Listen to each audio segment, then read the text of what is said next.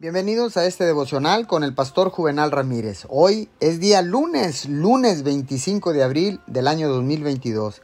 Que tenga usted un excelente y fructífero inicio y resto de semana. La palabra dice en Primera de Corintios 6:19. ¿Acaso no saben que su cuerpo es templo del Espíritu Santo, quien está en ustedes y al que han recibido de parte de Dios? Ustedes no son sus propios dueños. Dios nos creó como seres tripartitos espíritu, alma y cuerpo. Tenemos muchas facetas de nuestra naturaleza y cada una necesita atención adecuada.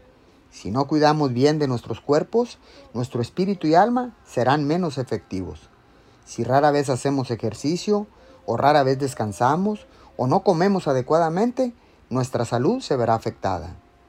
He descubierto que cuando me siento cansado y agotado, me resulta difícil mantener las disciplinas espirituales que necesito hacer para mantenerme fuerte en mi espíritu y en mi alma.